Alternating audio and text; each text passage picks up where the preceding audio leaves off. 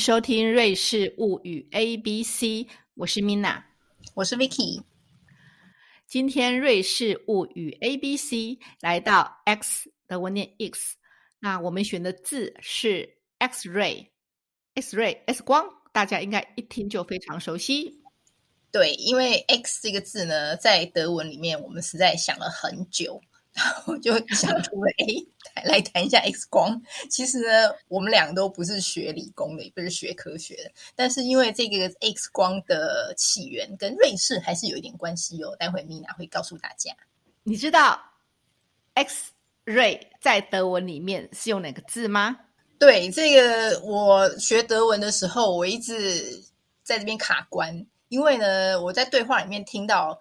正统德文在讲 X 光的时候，它并不是 X-ray，它完全是跟英文完全不同的一个字。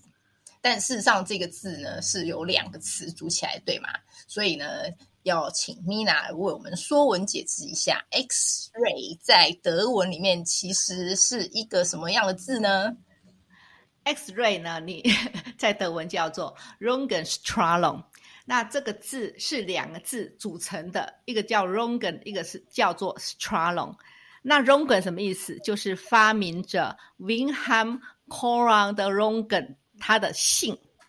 然后 Stralong 什么意思呢？就是 shine，嗯，光亮、闪耀那种放射光芒的那个字眼。所以这就是他的姓，再加上一个光芒闪耀的意思。所以就是这个啊先生为名，然后呢，再加上“闪耀”这个字组光光鲜的闪耀，这样一个超长的德文字。那还不如我们就记 X-ray 好了，谁记得到这个比较简单？对，比较简单。我会记得呃 r o n g e n s t r a l o n 这个字啦，因为。我就用名词去记，这很简单。可是如果你觉得这很难念呐 c h a r l o 这个字其实也很长。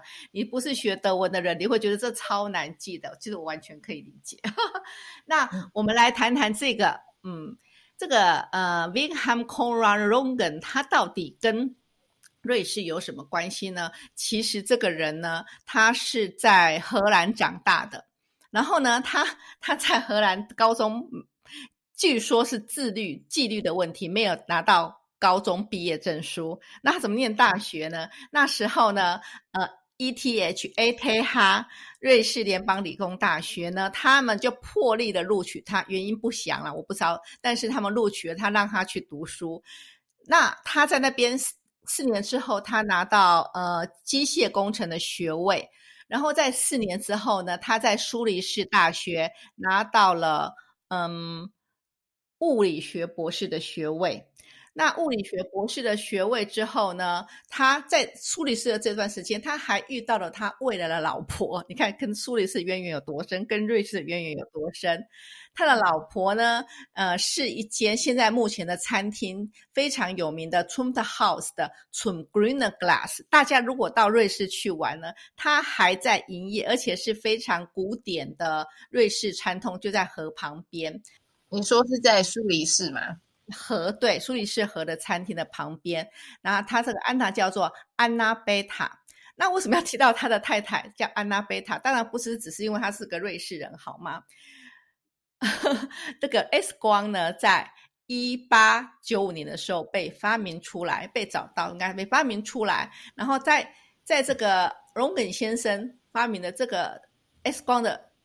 两礼拜之后，他就拍摄了一张这个 X 光片，那以他太太的手为背景，他的手戴着戒指，所以他这个变他太太的手变成目前科学史上非常重要的照片。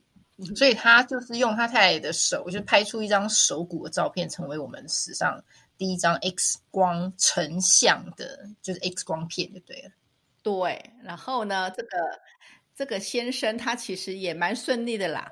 一八九五年发明了 X 光之后，那一九零一年拿到了诺贝尔的物理学奖。对啊，那刚刚刚才谈到一个就是一个名校嘛，我们之前有谈过，就是 ETH，就是那个苏黎世的那个联邦理工学院，那也是爱因斯坦的母校。而且当那个刚才说这个 Rong Rongen。他发明 X 光的那一年啊，其实应该也是差不多爱因斯坦准备要进入这个大学的的时候。然后，因为这个 X 光是你说一八九五年发明，然后一九零一年就拿到诺贝尔奖。其实这真的很比爱因斯坦顺利很多，因为爱因斯坦一九零五年写了那个四篇论文，包括那个狭义相对论，可是他一直要等到一九二二年才拿到诺贝尔奖，所以他等等的比这个 Rongen 先生还要久很久，而且。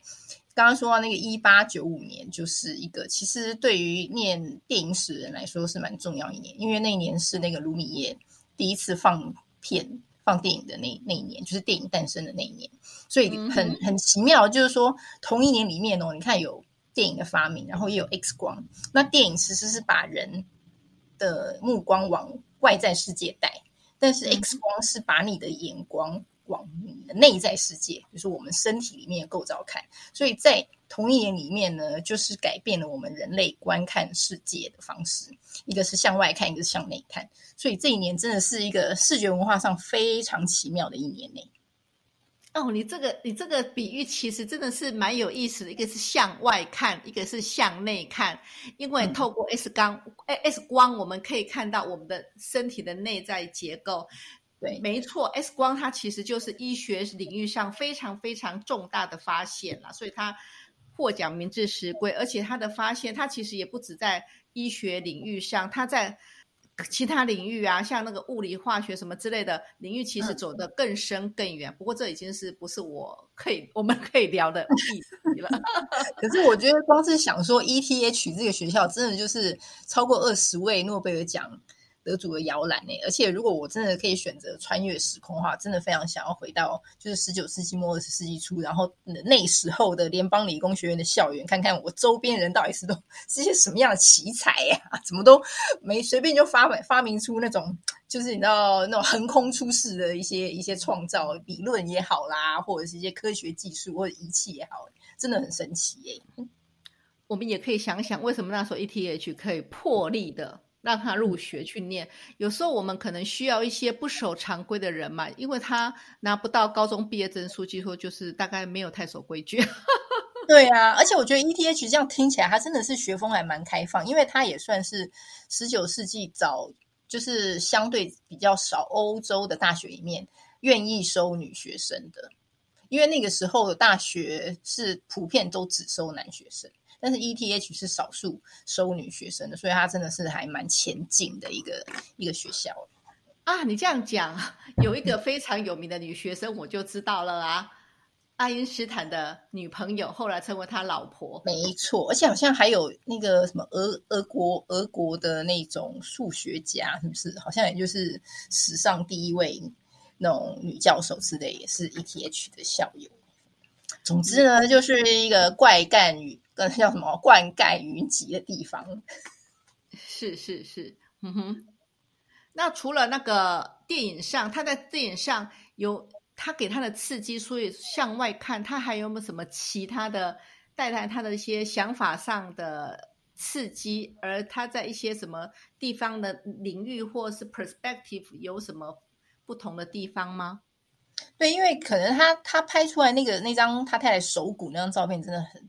很震撼吧？那就是说，这种视觉的冲击啊，让 X 光这件事情很快就变成，就是早期默片他们拍片一个题材，就变成一个梗啦。就是因为那个时候在 X 光被，比如像今天广广泛的运用，在当时是真的是被当做一个奇观，所以那时候默片很多导演都会，呃，就是借这个 X 光这个词。然后来拍一些小短片，那其实就是要呼应说，哦，其实它呈现的是一个我们呃想象不到的一个一个景象，所以所以那个时候有蛮多，就是查以前的片目啊，就是你会发现蛮多片都是以 X 光或什么电子照相这种这种名词、这种题题目为这种为题材拍的小短片。原来还有这个、这个、这个、这个观点，诶，倒是我都从来没有注意过。你比较知道这个部分，X 的这个字哈，其实真的很难去找到一些字，大家翻字典就知道，可以讲个字，真的也没那么多哈。那我们来讲 X 这个字母好了。对它为什么？它为什么要叫 X 光？一开始不知道它是什么光 哦，所以 X 这个字本身有一个意涵是说。未知哦，OK，这是对 X 本身是一个未知的意意涵。你有没有你有没有发现到，在数学里面，如果你一个未未知数就 X，嗯，那很多事情如果是未知的什么事情就 X，然后它的当然不是一定是这个不是它唯一解啦，那有很多的那个呃，它还有很多的意涵呢。你可以想象，在这个这个符号用在什么地方？X 档案啊，我们小时候不是看过影集，还有一部小说是日本小说，什么什么什么嫌疑犯 X 的现身哦，是不是这个名字？